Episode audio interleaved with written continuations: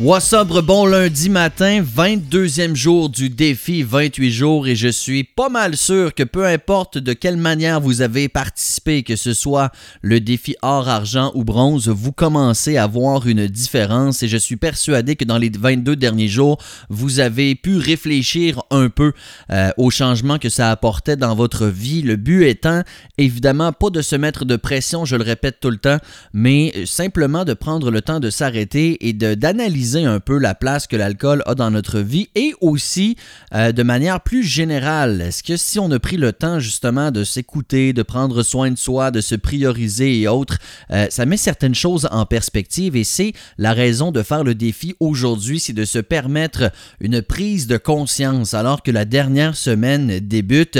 Euh, qu'est-ce que vous avez remarqué dans la dernière semaine, que ce soit dans votre vie personnelle ou encore peut-être dans votre entourage? Qu'est-ce que vous avez remarqué de plus flagrant?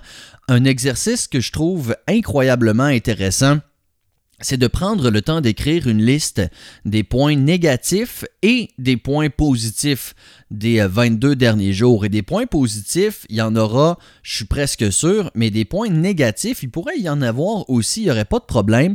Mais je trouve que de prendre le temps concrètement de, mettre sur papier ou sur téléphone dans l'application Note, peu importe de quelle manière vous, le faites, mais vraiment de le mettre en écrit, je trouve que ça concrétise un peu plus la réflexion et je suis que vous trouverez l'exercice ô combien intéressant aujourd'hui en prenant le temps de faire une petite prise de conscience. Pas besoin que ça prenne deux heures de réflexion profonde. Juste s'arrêter un peu quelques minutes. Je pense que ça vaut la peine.